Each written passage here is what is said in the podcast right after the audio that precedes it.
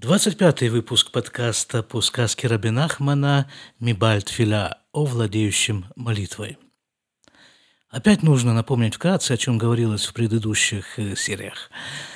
Жил-был такой Бальтфиля, владеющий молитвой, жил он на отшибе, где-то вдалеке от разнообразных населенных пунктов. На берегу реки, где он жил, э, текла вода, естественным образом, воду эту он пил, росли плодовые деревья, плоды которых он кушал.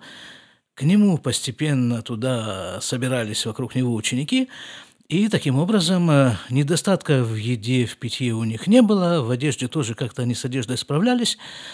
И чем они там занимались? Они занимались тем, чему учил их, э, их учитель, этот самый Бальтфиля.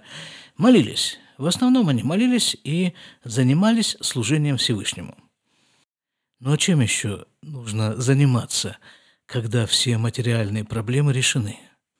С другой стороны, а может быть и с той же самой стороны, решение материальных проблем – это тоже служение Богу. Есть такое благословление э, Шиасали Коль Царки. Э, благодарю, благодарю Тебя, Всевышний, что сделал мне все мои потребности. Для чего мне нужны потребности? Для того, чтобы продвигаться. А продвигаться можно – это уже довольно банальностью стало, что продвигаться можно только в одном направлении, в направлении Всевышнего.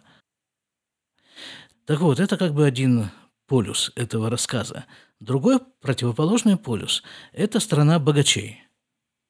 В этой самой стране богачей живут э, просто безразмерно богатые люди, их богатство баснословное – Любой самый бедный человек из этой страны значительно богаче, чем любой другой житель любой другой страны. И это у них стало как бы таким основным занятием, основным критерием, основным приоритетом в жизни накопление богатства.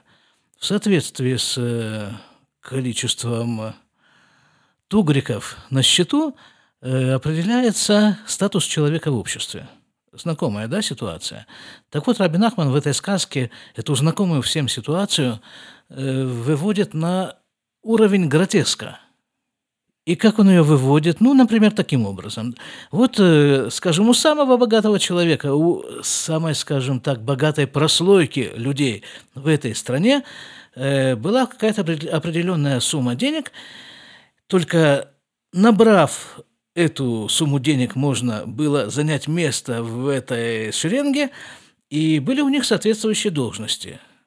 Но жизнь ведь движется вперед, и кто-то из них начинает вырываться из этой шеренги, накапливаются у него еще больше нулей на счету условно говоря, и что с ним делать? Э, под него, соответственно, нужно придумать новые должности. И вот э, для этих э, выдающихся представителей этой страны придумали должность. Ну, скажем, э, какая может быть самая высокая должность в стране? Премьер-министр, допустим, да? Или там э, царь. А если у кого-то еще больше денег, значит, ему присваивается звание ангела. А еще больше? Архангела, например. Не знаю, какая там э, последовательность в этой табеле о рангах. А если еще накопил больше, так что? Понятно? Бог. Вот так вот люди становятся богами. Именно так. То есть как человеку стать богом? Очень просто. Нужно добиться, чтобы остальные люди, даже не все, даже какая-то довольно влия... влиятельная группа людей назначила его богом – и все, нет проблем. Так вот, эта страна богачей. Вы сказали, они находятся на противоположных полюсах определенной линейки приоритетов. Бальтфиля, владеющий молитвой, и страна богачей. А в чем между ними принципиальная разница? В том, что Бальтфиля считает, что все сущее, в том числе деньги, кстати, созданы Богом. И распределение этого сущего, в том числе денег, опять-таки осуществляется Богом, исходя из каких-то его взглядов, не знаю, как это, эм, не знаю, как очеловечить Бога. исходя из каких-то, видимо, критериев, э, в которые мы не очень посвящены. Это точка зрения Бальтфиля, владеющего молитвой. А точка зрения жителей страны богачей, ну, деньги надо так или иначе заработать, добыть, э, украсть. И, э, да, есть довольно много, много способов получения денег. Наверное, не меньше, чем способов избавления от них. Там еще есть некоторое количество персонажей в этой сказке, но или послушайте предыдущие выпуски, или почитайте текст. Там в описании подкаста я дам ссылку на текст этой сказки. Читаем. Увнемди нашеле мамон аналь, аю оским ютер ми иненегем ба аводатам. А вот эти самые жители страны богачеев, богатеев, они были заняты своими делами. Какие у них могут быть дела? Деньги, других дел у них просто нет и быть не может. Ну так они в своей стране постановили – и так они согласились заниматься деньгами. Хорошо. Вазман шиигдиль имагем агибор аналь ая мемашмеш лаву. Тут еще нужно сделать одно такое отступление и рассказать о том, что происходило в предыдущем повествовании. Был такой персонаж, Гибор, богатырь. Он, богатырь, был славен тем, что он был таки действительно Гибор. И у него было войско таких же богатырей, как он, и вот с этим войском он шел и покорял все страны. Не было ни одной страны, которая бы могла ему противостоять. А зачем он это делал? Зачем ему нужны все страны? Да по одной такой простой причине, что когда-то, до того, как вообще вся эта история началась, эти персонажи и владеющий молитвой, и богатырь, и еще восемь персонажей во главе с царем, они были, составляли такую единую группу. Все они были э, сосредоточены вокруг царя и получали от этого царя силу. И нетрудно догадаться, что под э, этим определением, этим персонажем царь Рабин Ахман выводит понятие Бога. Понимаете, вот в этой сказке царь, он, он царь, со всеми полномочиями царскими, но при этом он как бы все время остается в тени. Вот другие персонажи, их, э, они заметны, они более заметны, а царь, он есть, Совершенно определенно, ну как без царя. Но он как-то как так не очень, не очень выходит на первый план. Это ровно то, что происходит у нас в жизни с Богом. Каждый из нас знает, что Он есть. Где-то там, в сознании, глубоко в сознании, в подсознании, где-нибудь в печенках, в сердце. Он знает, что царь есть, но его не видно – это такая, получается, экономическая в, каком-то, в какой-то степени сказка.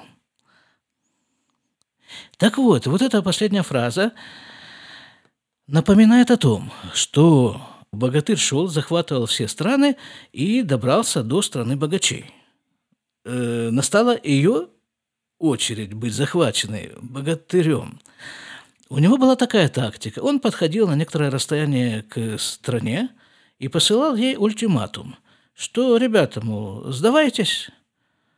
Если вы сдаетесь, то вам ничего не будет. Единственное, что вам будет, это... Да я даже денег с вас не беру, ни налога, ничего, ни подати, ничего мне от вас не нужно. Нужна одна вещь, чтобы вы признали себя побежденными. Вы признаете себя побежденными, и я иду дальше по направлению к другой стране. Не признаете себя побежденными, ну тогда сами виноваты. Да, почему он не хочет э, брать у них дань? Потому что он презирает деньги. Вот этот самый богатырь. Это его позиция. Он презирает деньги. И это переворачивает в корне всю ситуацию, потому что вот эта страна богатеев, они рабы, рады были бы сдаться кому угодно, в том числе этому богатырю.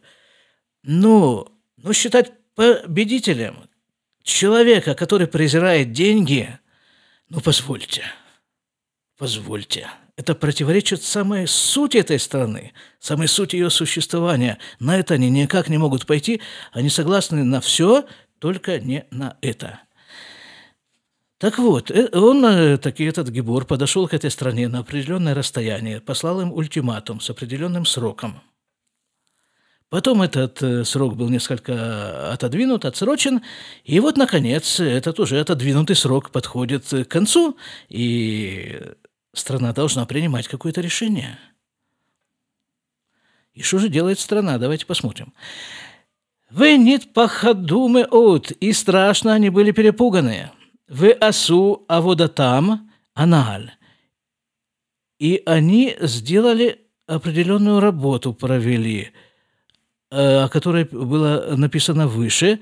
Что это за работа? Вы криво курбанот, укторет ועסקו בתפילות שלהם שהיו מתפללים לאלוקותם הנ"ל. Ага. Круто. В общем, ну, э, как бы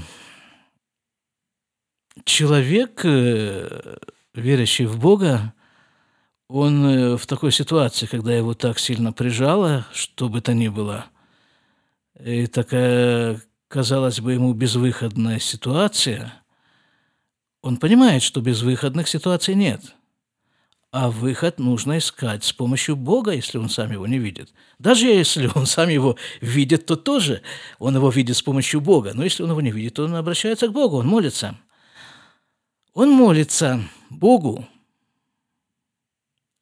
Эти ребята проделали головокружительный трюк. Вот как это написано.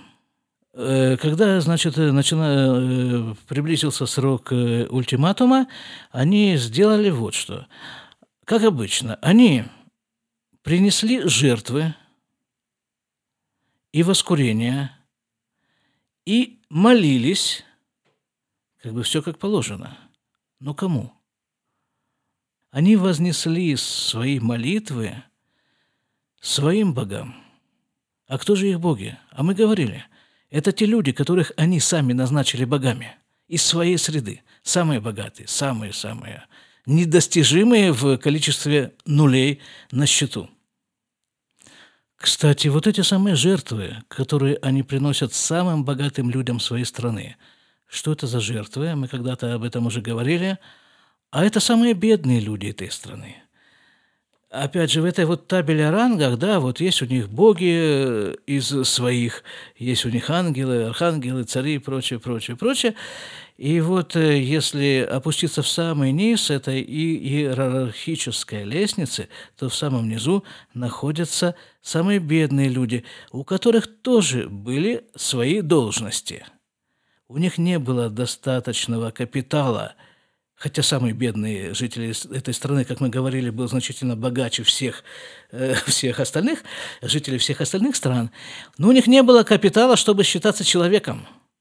Значит, они были, соответственно, там э, животными, птицами, там какими-нибудь еще, мышками и прочими и прочей живностью. Так вот, именно вот этих вот животных, там, не знаю, кто-нибудь там в э, ранге овцы.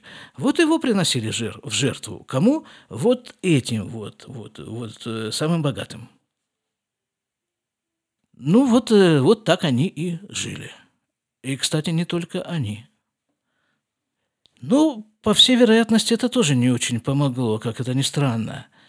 Венискам бенеем, шеем мухрахим лекаем ацатам аришона деайну – и было между ними соглашение, что они вернутся к самому первоначальному, к первоначальной идее, которая таким образом выглядит. Э, идея о том, как, как все-таки им быть в этой ситуации, как избавиться от этой напасти, от этого, от этого богатыря, от э, вполне реальной возможности быть уничтоженным. Да, я же не сказал еще довольно примечательную вещь. Зачем точнее, я задал вопрос, но не ответил. Вопрос звучал так. Зачем нужны богатырю, богатырю все страны? Они нужны ему для того, чтобы когда все, наконец, встанет на свои места, и царь найдется и займет свое царское место, вот тогда принести к его ногам весь завоеванный богатырем мир. На, держи, владей, он твой. Царь – это Бог, напомню. Так вот их первоначальная идея этой страны, страны богачей, как уберечься от этой напасти, от завоевания. Лишлох – это Лишлох эль Амедина Шиешба Аширут Муфля Каналь. Они разузнали, что есть страна еще более богатая, чем они – ну, а раз они более богатые, вот те вот самые, вот та вот страна, значит, у них и возможностей больше. И вот к ним они собираются послать э, послов и попросить у них э, помощи. Ну, деньги же у них есть значит, и помочь могут. А теперь еще один вопрос. Зачем Всевышний ставит человека, а в этой сказке ставит страну богачей вот в такую вот э, очень сложную ситуацию? Зачем он наслал на нее богатыря? Зачем он вообще посылает человеку всякие непростые ситуации? Для того, чтобы, ну, как бы не по-хорошему, так и, ну, не совсем уже по-плохому. Ну, если человек не в состоянии обратиться к Богу с просьбой, с молитвой, собственно, просьба к Богу – это и есть молитва – так вот, э, если человек э, в нормальной жизни, у него не возникает такой потребности, тогда его начинают прижимать. Иногда весьма ощутимо прижимать, чтобы тем самым дать ему дополнительный шанс вспомнить о Боге. И нет здесь прямой зависимости, скажем, мне позарез нужны, не знаю, 50 тысяч шекелей, вот буквально, до завтра. И я помолюсь, и тут же на меня упадет мешок с этими самыми шекелями. Нет, конечно, нет. Цель этой ситуации, в которой я нахожусь с этим недостатком 50 тысяч шекелей, цель не в том, чтобы я их в конце концов получил, хотя вполне может быть, что я их получу. Это не важно. Цель – заставить меня обратиться к Богу. Все. Еще раз расскажу такой детский анекдот. Когда-то я уже, по-моему, его рассказывал, может быть, даже несколько раз. Но ничего, он как бы уместен. Маленькая девочка очень сильно хотела велосипед. Велосипед, вот просто позарез. Он, она его рисовала во всех деталях, она его видела, как будто он у нее есть. Так сильно она хотела, хотела велосипед. И кто-то ей посоветовал, так ты помолись Богу. Она помолилась, серьезно помолилась. Велосипед не появился. И тогда ее спрашивают, э, так что, ведь ты помолилась, значит что? Бог не услышал твою молитву? Девочка сказала, Бог услышал и сказал нет. Дальше. Значит, они решили послать э, к этой самой э, стране еще более богатой. Ашелиф там, аю отам амадина кулям элокут каналь. То есть по табелям о рангах этой страны богачей, вот в той вот еще более богатой стране все жители ее были на уровне богов. Это уже Рабин Ахман просто издевается. Наверное. «Вегеем юшиу отам бевадай канал, И они наверняка их спасут. Но ведь они же боги. Почему они боги? Потому что у них деньги – Вегем, Ешив... А, да, и они их спасут наверняка. Мы ахар шикулям гем элокут канал, потому что они все боги, они их спасут. Они денежные боги. Вешальху шлухим лишам и отправили к ним гонцов. Вот здесь в книжке кончается такая главка, и на этом мы на сегодня закончим. Будьте здоровы. До свидания.